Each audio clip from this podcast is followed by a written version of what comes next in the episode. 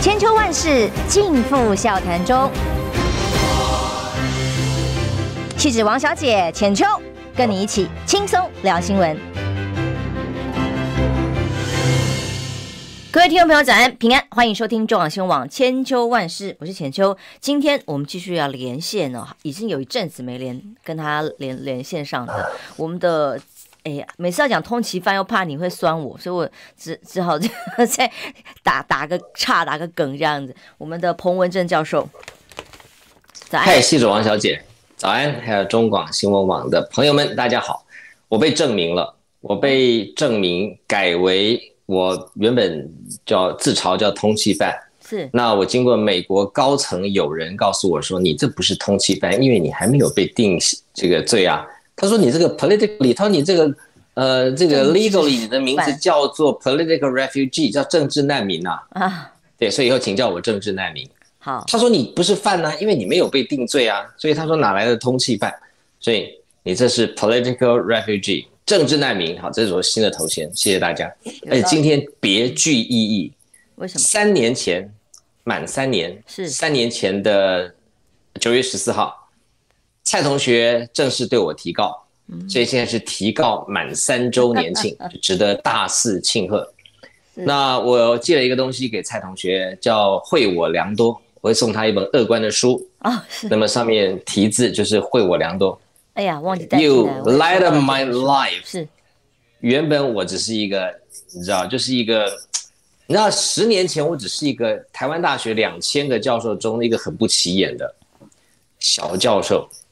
那么，呃，没想到三年前被蔡同学，就是硬把我要推向国际舞台，让我成为这个诺贝尔和平奖的这个可能人选。这这一切不都是，这不都是蔡同学吗？对不对？也有可能啊。你看，呃，翁山苏姬也差不多，没有差太多。而且翁山苏姬比我做那么多的事情，才遭到通气跟司法迫害。我不过就是讲一句实话，就遭到司法迫害。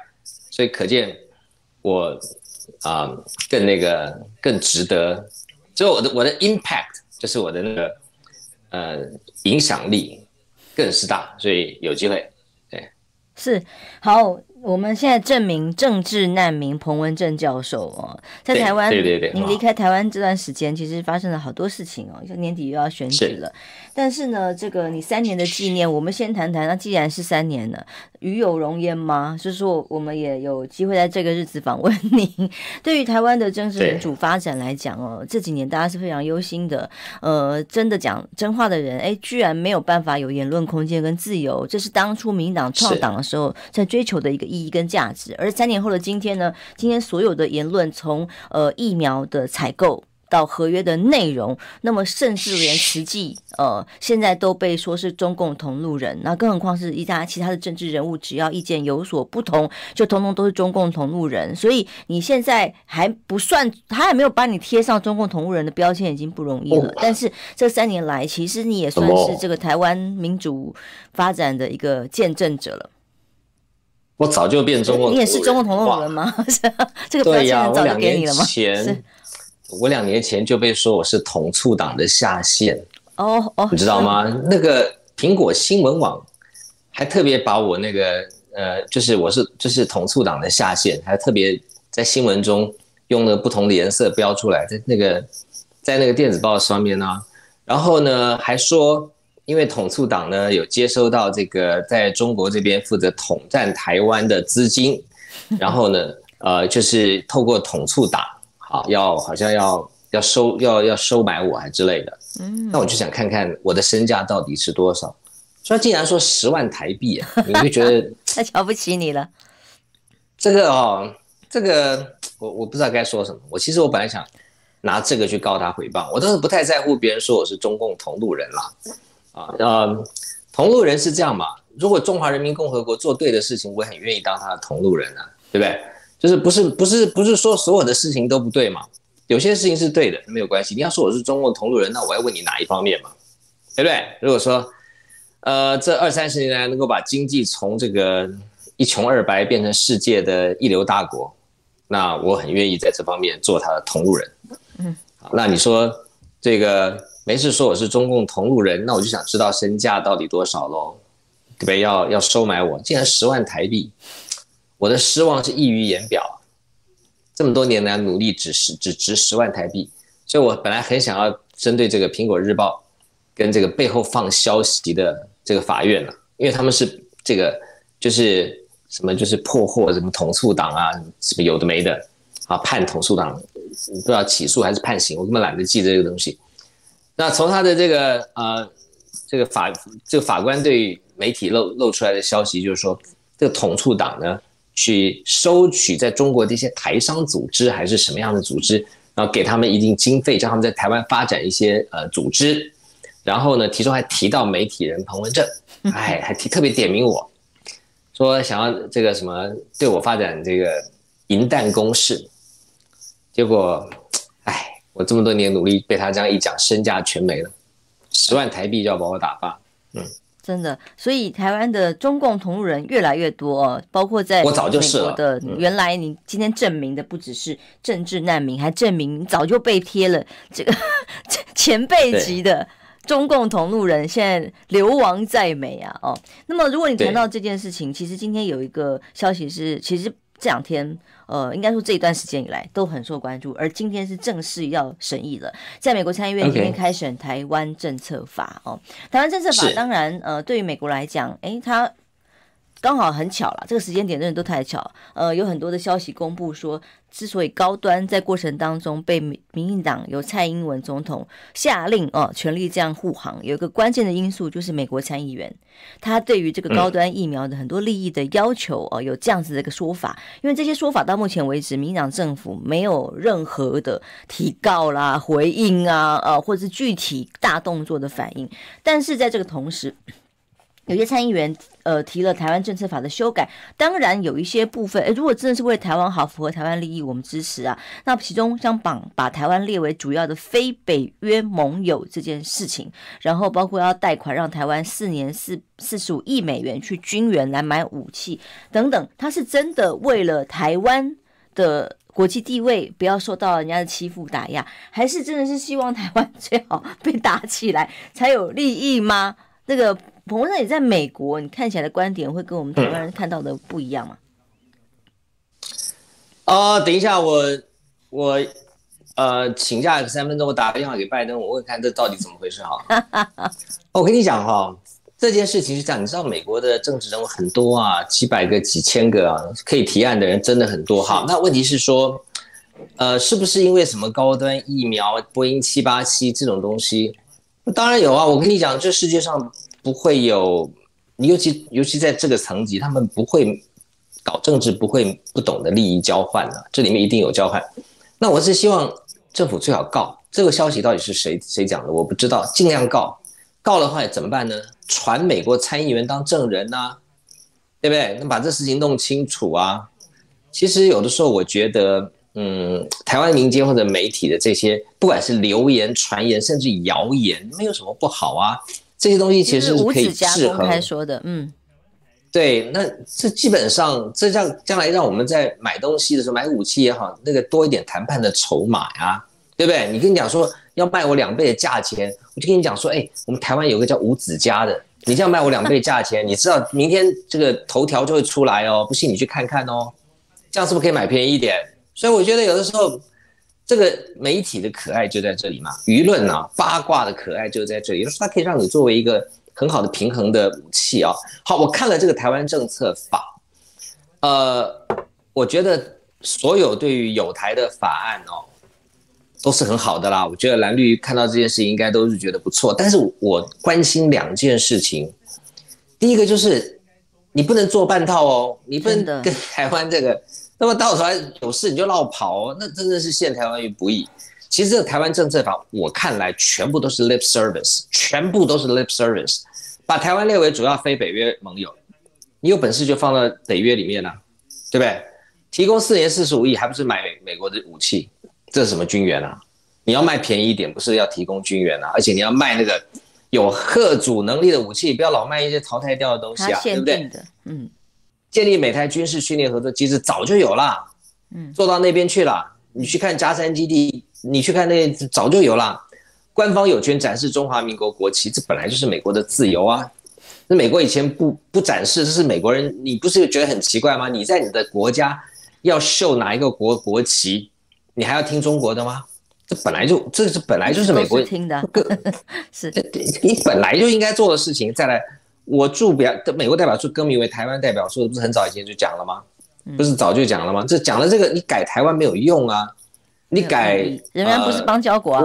对，我宁可你把 ROC 改为 Republic of Corruption，或者 Republic of Casino，那你让我们进联合国，名字不重要了，嗯，进中进进入国际重要组织被承认才重要，而且有邦交再来联合国的会员对正式的邦交。我跟你讲啊，很简单，所以我下面我都不谈了，什么制裁中国高层，什么有必要之后可以制裁习近平，根本冻结他的资产。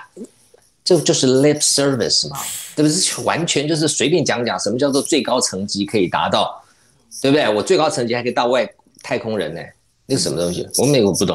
后面什么挺台湾加入国际组织？好了，来，如果美国做三件事情，我就认为你美国是真的，而且是对咱台湾真的有用的。第一个，美国跟台湾恢复邦交。对呀，我不管中华民国也好，台湾也好，随便，你什么都好，我讲过嘛，Republic of。Casino 我都接受，嗯，啊，你已经没志气到这种地步了，我也不在乎你叫台，你叫我什么名字，你跟我恢复正式邦交，这第一个，第二个，搞不好最重要的，你不要把我这个扎咪沙咪说三边嗨谁啊，一早醒来变成扎没拍谁，你不要给我放鸽子，最好的方法不是卖我武器，来，如果美国真的要挺台湾，在台湾驻军。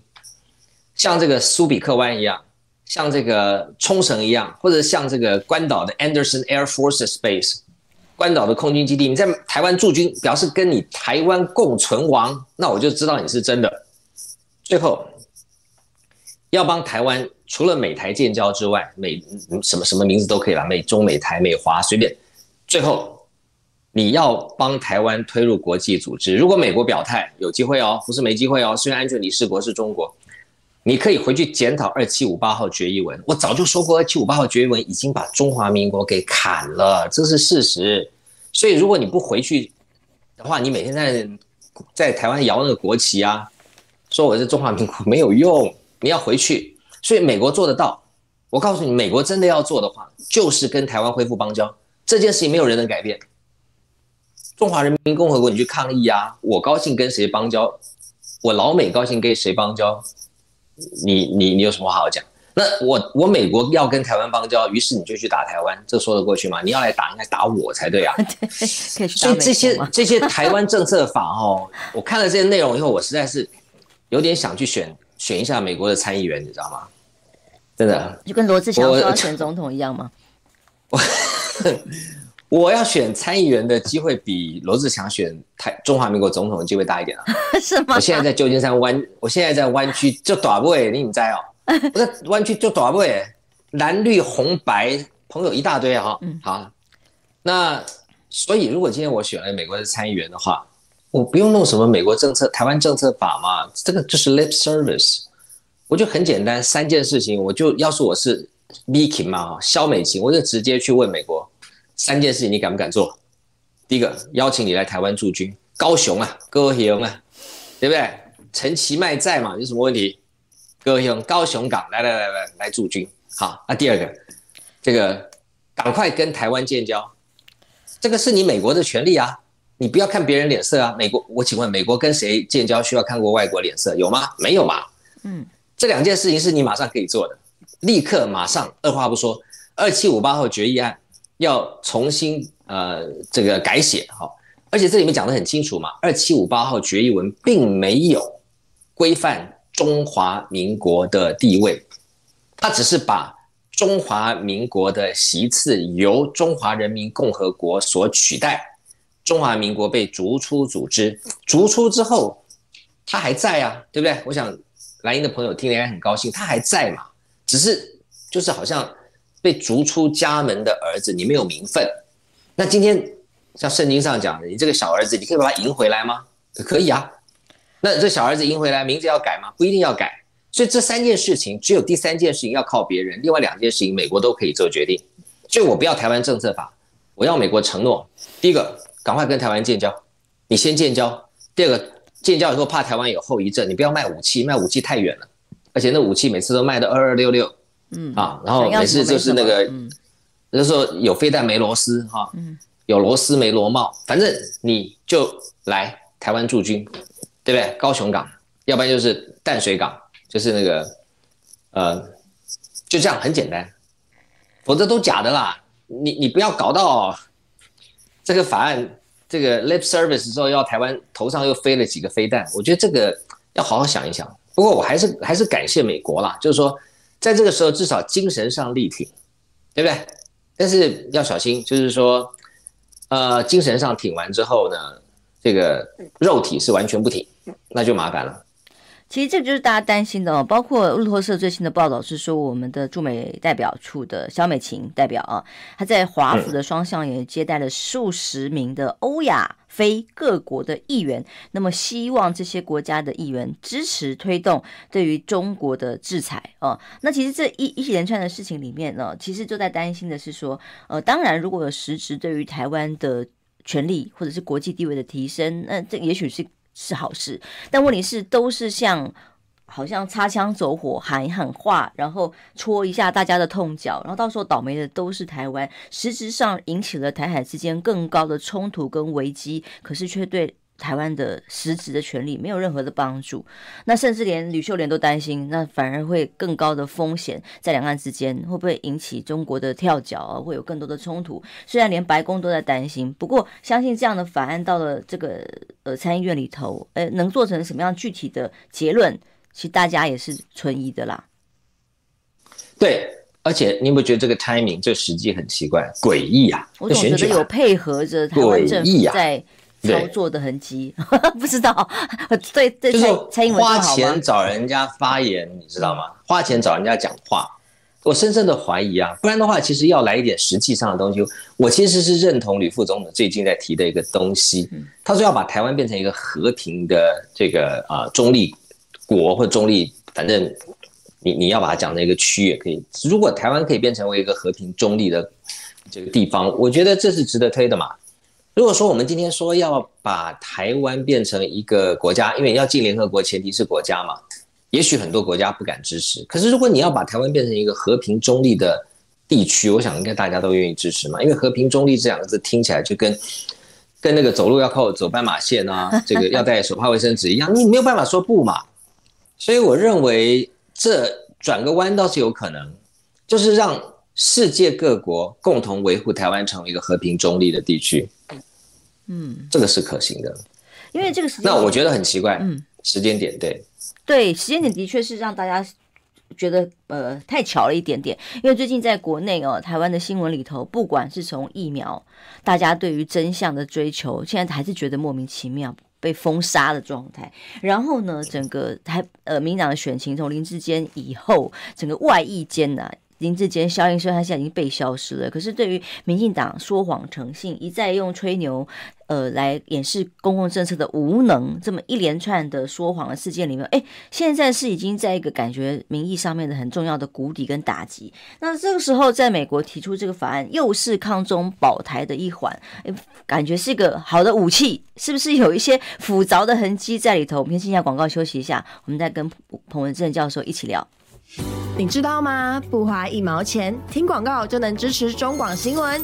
当然，也别忘了订阅我们的 YouTube 频道，开启小铃铛，同时也要按赞分享，让中广新闻带给你不一样的新闻。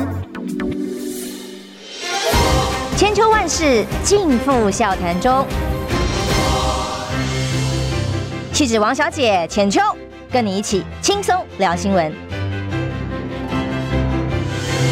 欢迎回来，中央新闻网千秋万世，时间来到八点二十六分。我们今天连线的是我们要证明叫做呃政治受难者，流亡在外的彭文正教授。是的，嗯，刚刚聊到了时间点的问题哦，就是当美国参议院今天要开审台湾政策法，但是其实大概可以想见这个结果，呃，连白宫都产生了忧虑啊、质疑啊等等的，所以这个法案有可能风风火火吵了一顿之后，哎，最后也是不了了之，或者说条文又修正了，或者是又搁置到明年再说。但是在这个时间点来讲，就会变成台湾一个呃绿营或执政党非常好的炒作的利器，又是一个抗中保台的牌哦，那我们从一开始就讲啦，现在就连个捐疫苗这种事实真相这么简单的事情，都可以给你贴个抗中哎中共同路人的标签，然后这样其他内容就不用谈了。那更何况又是用这个话题回国，在国内做大内宣的宣传炒作，恐怕我觉得也是慈心可居吧，可诛。我觉得。对我，我觉得如果下次还有人被标签中共同路人，嗯，应该去告那个标签他的人，是告什么呢？告为匪宣传，因为他等于在壮大中共的这个军容，又多了一个同路人嘛，所以他这是为匪宣传，对不对？如果他下次抹黑我、抹红我说我是中共同路人，我觉得我很优秀啊，那你这样不是等于在长他人志气、灭自己威风吗？就是又多了一个，又在宣扬多了一个敌军的这个呃非常强的这个阵容，所以当你标签别人中共同路人的时候，你其实是在为匪宣传，不是吗？所以我们来试试看，用这个来告告看看会不会成。嗯，为匪宣传，好的哦，因为我刚我看到了你的脸书这几天的贴文，其中你也见到了罗志强。那罗强现在正在美国各地有一些跟侨胞见面的演讲啦，哦，参会的活动。那其中他要选总统这件事情，他有特别讲哦，等他当了总统，就会还你清白哦。不知道你对他这些。你刚刚一开始提了一个说，嗯、呃，你觉得你选美国参议员或民意代表的机会好像比他选总统机会大，你怎么看他要还你清白这件事？好，其实呃，罗志强，我们昨天啊、呃，不是昨天，这上个礼拜是我这一辈子第一次跟他见面哦，这样子，以前从来没见过面哦，从来没见过面哦，嗯，我也不知道为什么从来没见过面，呃，不知道是他磁场太强还是我磁场太强，就是也没有在节目中见过面。我想，我以前以我以前主持节目的风格，我什么人都邀。那为什么罗志强从来没有上过我节目呢？我印象中没有，会不会忘 记？开玩笑，那他要检讨，他要检讨。对对对对对，一定是中共同路人，没有这个。所以那天我们其实我们上以前，他很早就在他的这个公共媒体当中声援过我，是啊，那声援我，他他就说，哎呀，虽然以前这个，他说我我还是要声援彭教授他的这个。追论文们的决心啊，他说我们应该支持他，然后他下面还在他脸书上面补充说，虽然他以前照三餐伺候我，啊，那我就跟他讲说，我就留言我说你搞错了，我是连宵夜都伺候，所以其实没有什么，因为那时候他是马英九的副秘书长嘛，没错，对，那时候是执政嘛，那我们就当然要照三餐，就表示我很尽职啦，我很尽职啊，对，作为一个媒体我很尽职。那其实我们见面。第一次，我觉得一见如故啊！而且我在那天在台全美台湾同乡联谊会四十四届年会，我听他演讲，我觉得我蛮佩服这个这个年轻人，他比我年轻了，我觉得佩服他，因为他有一个特质值得大家学习，就是坚持对的事就去做啊。第二个，他是一个会觉得这个事情对会付诸行动的人啊，包括他这个环岛绕台，然后。当苦行僧啊，决定该做的事情，他然后在在桃园扎驻点，啊，一路从民调大幅落后到超前，最后还是被弄掉，啊，那可是我觉得他被拿掉之后，他做了一件事情，就是他也没有力争，因为力争的话，到头来可能会两败俱伤，是，所以陈潜，然后呃两年后要选总统，我觉得到目前看来他是浮上台面，我认为比较优秀的人之一哦。不要小看哦，我觉得台湾的这一些你讲得出来，一辈子经营在政坛中的这些政治人物，其实大家看得很腻了，不是吗？嗯，啊，不管蓝的、绿的、白的这些人，你们不觉得他们只是换了一张脸谱，其实他们行事风格没有什么太大的差别吗？只是放了不同的大头贴而已嘛。我觉得台湾可以想办法有一些不同思维的人啊，来改变台湾。我觉得是好事啊，而且他如果竞选总统，会不会创下台湾总统候选人最年轻的记录？应该四十岁才能选嘛？嗯，对不对？那他应该是刚过门槛没有多久，我觉得很好啊，蛮多了吧？你好像把他小看太年轻了吧？没这么年轻吧？他五十岁吗？有哈，差不多，也没有很久啊。哦，是啊，像我也是刚过门槛没有多久啊，嗯，对不对？嗯，所以啊，我觉得是很好的事情啊。然后他说他的政见第五条，他就明讲啊，他就说他当选的时候，这个立刻啊要来调查这个封存三十年的论文门，然后要这个释放这个政治难民，我觉得很好啊。这证明一件事情，到目前为止端得上台面的政治人物，没有一个敢公开对论文门提出任何的呃承诺。啊，这个是我如果连这件事情都不敢承诺，没有资格选下一届的中华民国总统啊。这么简单的事情，黑白是非这么分明的事情，还有司法是这么重要的事情，你明知道这司法在乱整，然后你明知道这是一个骗子的这个四十年的骗术，你犹然不敢去面对，那你要怎么面对中华民国治私育分的这个国政？你一定没有办法的嘛，连这个都做不到。所以我是认为啊。对论文门表态是下一届二零二四年总统的入场券的基本门槛的第一道考题。这道考题如果没有答对的话，就再见，不用来了。我还寄望你会替台湾做什么事情呢？嗯，这个蛮有意思的，因为我包括昨天传出来几个消息，说这个郭台铭为了要捐疫苗，当中还被迫签下了呃。切结书说：“哦，我不选总统。我昨天还特别真的跟他的左右手刘宥彤啊，这基金会的执行长通了电话，他就说：啊，不要再问这个问题。他跟我讲了很多采购疫苗的过程，但是他说这个问题真的不知道怎么答，也没有办法答。但是其实也也没有否认哦，所以他已经答了。对，这个这个有意思了，就是说，如果说真的一个企业家的话，或者是慈济啊，或者各单位想要捐疫苗，哎。”捐采购救台湾人民的疫苗，还要通过五关斩六将，一被一挡再挡，然后最后还要有各种的保证，才能够拿到这张门票，然后可以奉献自己口袋里的钱捐给台湾人民买疫苗，这是不是多么可悲跟不可思议的一件事情？太好笑了。其实二零二零年的时候，我非常期待郭台铭出来选，他最后没有选，原因是什么？我到现在还搞不清楚。我其实非常期待。而且我这一票，二零二零，后来我二我二零二零年没有投票嘛，我二零二零年的这一票，如果郭台铭出来选，我会投给他。我会投给他的原因很简单，就是我希望台湾有个不一样的面貌，就是就是这个，哎，就一句话，different。我不要看到这些同样的脸孔在那边，在那个在同地原地打转。哦，我希望看到不一样的面貌。那当然他没有出来，嗯，所以你看。我相信他出来下二零二四出来会上哦，因为大家已经非常厌烦了现在的台面上的政治人物，所以你看啊，民进党是很怕他的哦，对不对？民进党怎么没有人来跟我交换说叫我不要出来选？切结束，对不对？对呀、啊，你如果不选，我就把你的政治难民给这个摘掉，哎，然后在呃桃园机场铺红毯欢迎你，因为我不是个咖嘛，太好笑了，所以。对，所以这个这个表示郭台铭要开心，一定要开心，千万要开心，very happy。可是，就算有这种窃结书，在法律上也叫做违反公序良俗吧？这哪有什么商业呃契约或者是法定的约束内容的可能性啊？违反选罢法。这比意图使人不当选更严重，这叫意图使人不参选，这个太严重了吧？这种这违反宪法，窃结书是没有任何的效力而可言才对，顶、嗯、多就是自己人格的保证，觉得很蠢啊，很好笑。因为讲到台湾政治人为什么样子，嗯、今天有个好笑的消息分享一下，这个是刚刚我看到采薇的一个贴文呢，就是这个正正大的学生交流版啊，看到的照片，这是学生很好笑哦，因为。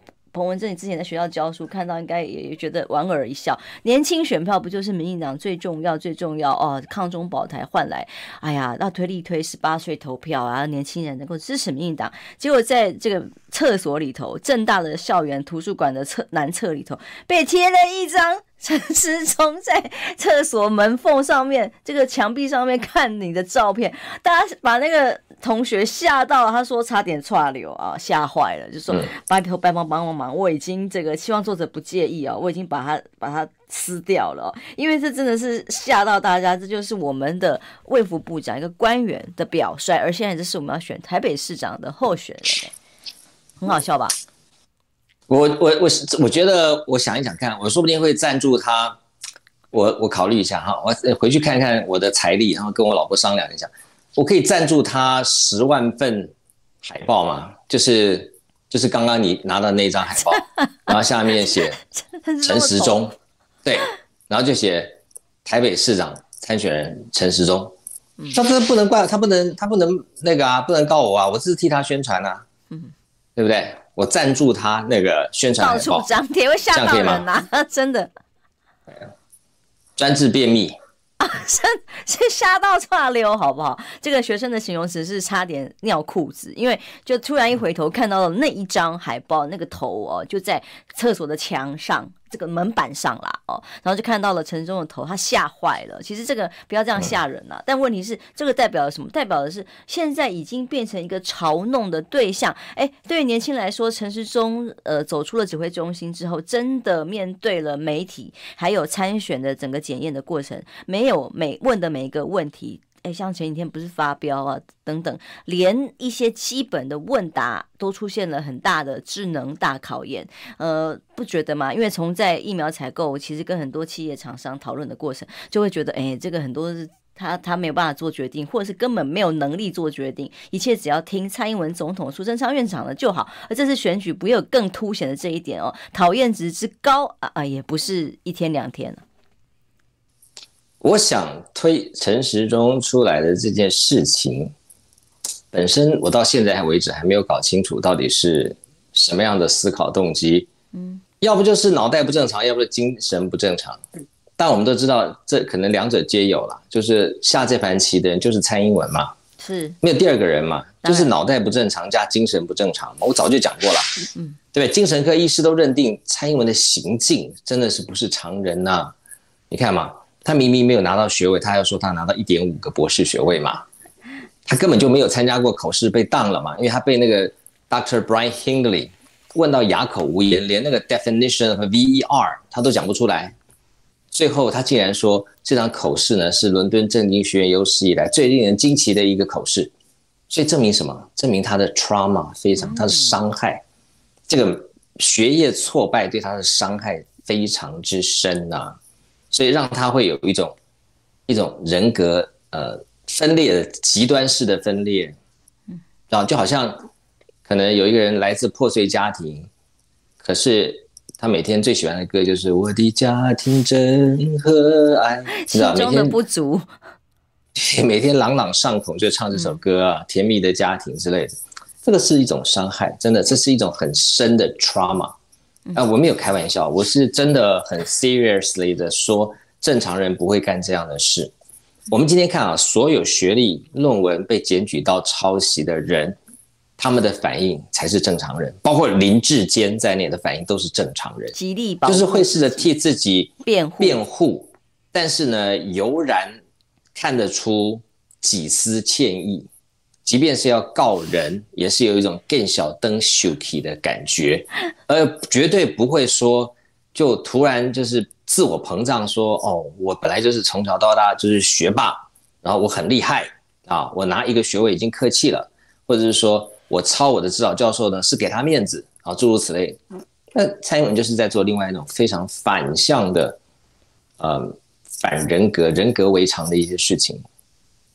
嗯，好，我们还是得进下广告休息一下，回来剩下一小段的时间了。我想一方面也请呃彭教授，如果说你的官司几个进行当中有任何的进度，也欢迎跟我们分享之外哦，因为台湾现在所谓的论文，从蔡总统以降啊，现在是真的是在打泥巴仗啊。那么自从林志坚呃。呃，当时被揭发的时候，民党其实内部没有人，很多人很在乎所谓论文的是非啊，那个学术的地位啊，没有哎、几乎没有什么人谈哦。这这件事情完全没有。可是林志坚被定罪以后，中华大学、台大就哇，他们全员上下都非常重视学术伦理，重视写论文的过程有多么的重要，不能够抄袭，所以全面在检举打混战当中，就当然包括了今天上联合头版二的这个张善政的研究案哦，到底是不是保密契约等等，都引起了全面的讨论跟检验。这告诉大家什么？就是他想把一切都。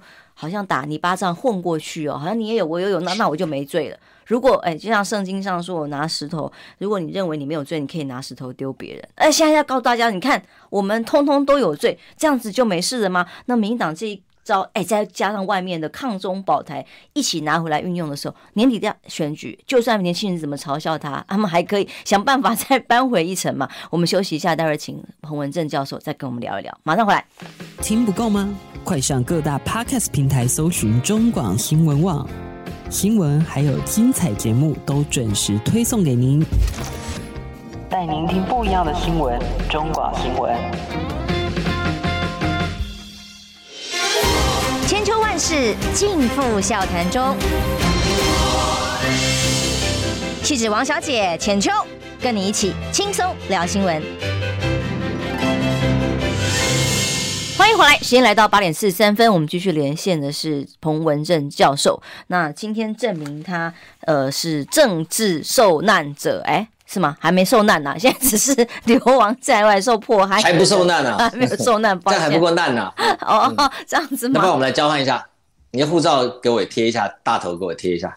哦，但你这样可以选议员呐、啊，美国的议员呐、啊，是不是有身份地位不同？哦、经过了这个蔡英文总统的加持之后，要不要两个部分？最后一段节目时间聊聊你的官司进度，还有像现在台湾这一大堆大乱斗，呃，从论文你自己是学术呃单位这样起家，认真认认真真写学术相关报告研究的人，来看看现在这些选举的乱象。好，你刚刚引用圣经嘛？圣经上说，你们神没有犯这个错，你们就可以拿石头去丢这个这个行淫的妇人。啊，就是耶稣在地上画了几个字，结果他抬头起来看，所有人都走光了。嗯，那他就跟这个妇人说：“啊、呃，你走吧，以后不要再犯了。”这个就是上帝对于人的罪的一个态度，就他知道人都是罪人，人都是罪人。欸、可是那是有羞耻心的人呢。我觉得如果是民进党的人，可能就拿起来 杀的比用力了。是。对对对，圣经上没有，那时候还没有想到有民进党的人，好，所以这一段没有补进去，以后以后以后以后再说了。好了，圣经没有改版哈，不好意思，开玩笑。那好，那呃，对，那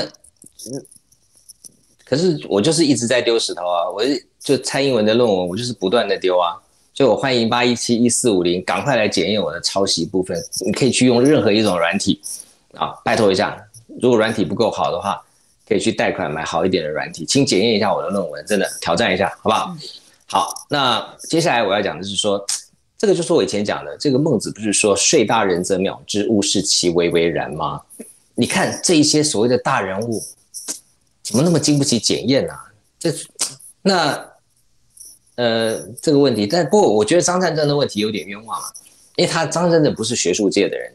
他他那个东他那个 project 其实是他在宏基担任副总经理的时候，如果我没记错的话，是。那商业界的人不会运商界的这个所谓的研究案，他不会被要求用学术界的规格了。嗯，所以这个是 two different stories，应该计划案，嗯，对对，那呃，他绝对不会要我们用什么 APA 格式去做那种严格的引用，但是你是论文就不一样哦，你是学位论文更不一样哦，啊，你不是研讨会的论文，你说啊这个。嗯，只是一个这个小小规模的研讨会啊，这是不一样的层级哦。那这些东西林林总总加起来啊，贺德芬老师这两天在全美台湾同乡联谊会的演讲中特别强调，千万不要鱼目混珠啊！蔡英文的状况跟这些所有人加起来还不及蔡英文的百分之一呀。蔡英文是早期运用特权，没有毕业，竟然回到台湾去收买官员，然后三无教授，这样子一步一步。展开他的诈骗生涯，有人说那时候民进党第一个时间出来解释说，那个时候蔡英文只是一介平民，他什么都没有，他有什么能力？你别忘了，他什么都没有吗？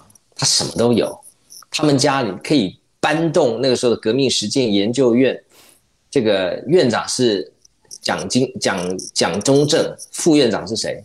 任觉武，他可以去搬动这些人，然后可以把这个黄埔军校中央军事用地可以变成今天的海霸王，还可以变更地目。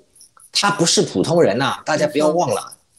那呃，所以同样大地主是嗯，对，而且他不止这个，他掌握了财跟色，他开了这个特种营业，他掌握了很多高官的问把柄，他可以用钱用色去去去这个呃引诱这些。政府官员，然后他可能手上掌握了很多这些政府官员的一些秘密，所以会让他如此，他的家族可以让他如此平步青云，这难道不是我们今天这个民族史上的一大耻辱吗？研究历史的人难道不想要好好的来研究这一段吗？所以我说，呃，蔡英文的问题不是只是一个什么论文的引注、抄袭、研究案，不是这么单纯的问题，所以千万别让他给吐脱了。嗯，那当然不会。现在的状况是，九月份在英国的行政法庭还有一个庭。简单的讲，在英国呢，目前行政法庭有三个告案告进去的案子，有三个案子在英国的 ICO 资讯委员会。好，资讯委员会呢，现在倾向于要用举凡有关蔡英文的案子，他们通通都不想审理。可是没有关系，他不审理没关系。对，他们现在倾向于这么做，他们也。也是在抹红抹红我们所有质疑蔡英文的人，哦、也是用中共同路人，对他们用同样的手法。行政法院啊。呃，他的资讯委员会就是他有像 NCC 那样，哦、是他的行政机构。是啊，对，那行政机构对你的这一个行政处分，如果你不满意的话，你就可以去行政法院提告，有点像在台湾啊、呃，你去跟教育部诉愿，嗯、对，诉愿被驳回，所以。英国的 ICO Information Commissioner Office 有点像诉愿委员会的这个这个概念，但是它的位阶高于这个，它位阶有点像是部会首长。嗯，那么如果他的诉愿啊，你的诉愿被驳回，那你就可以向行政法院提出诉讼。所以现在英国的行政部门有点打算摆烂，因为他无法接招，他也无法回应。他也知道后面蜂拥而来的这个检举蔡英文的案子是一波接一波。好，如果他不愿意接受，可以，我们就去行政法院。总该不会将来民事法院、刑事法院、英国的所有法院都不接告蔡英文的案子吧？那你告蔡英文的案子不接没有关系，我告伦敦政经学院可以吧？不行的话，我告伦敦大学可以吧？对不对？所以他跑不掉的啦。我我跟你说，他现在万般痛苦。我相信现在在英国这一端要帮他掩护的这个集团也万分痛苦。那据我了解，现在这个在英国的部分，还已经有人送案子要提高，嗯，公共资讯揭露的层级，所以他们开始在打一个公共资讯揭露的法案，而且要限缩所谓的个人隐私的范围，就是开始要要递进国会一些案子。我相信递进的时机跟。这个方向绝非偶然，我相信有一些人已经意识到，必须要用呃某些法案才能够替英国伦敦政经学院现在的处境，还有英国咨询委员会的处境解套。嗯，如果当这些法案被成立之后，这些机构就可以顺理成章的揭露蔡英文的相关所谓的个人隐私，这当然不是个人隐私啊。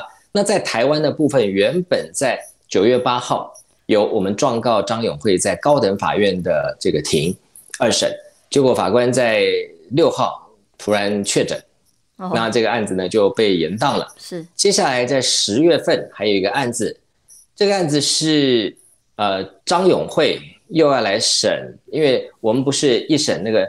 呃，论文不存在之诉吗？结果我们因为没有开庭就被判败诉，所以这个案子不是到了高院二审。高院二审有三个法官：黄明发、林正佑、周美云，他判我们赢嘛？这是我们所有论文门的案子里面唯一的首胜。他赢的这个呃，这个裁判书上面写的很清楚，说一审有重大瑕疵，所以发回更审。好，那既然有重大瑕疵，所以我们就去告了张永会嘛，民事案。就民事案本来要开庭就确诊。那就回到这个本诉，就是论文不存在之诉。那竟然被打回一审，一审竟然又是张永会，他死都不肯回避嘛？怎么会这样？这也他死都不肯回避。理论上应该要回避呀、当然回避。我们用各种方法逼他回避，他就是不回避。然后我们向高院抗告，高院也驳回。就是我们我们到了高院，啊，我们到了高院，高院也判我们败诉。我们现在在抗告嘛，就是说我们这个法官显然就是不行同一个人嘛，你就是被人家认为有重大瑕疵，分案就不可以驳回他才对啊。对，不就不应该这个案子不根本就不应该回到他身上。是，那但他死就赖着不走嘛。那上次开庭的时候，我在最后我撂下狠话，我说我请你支持近乎勇。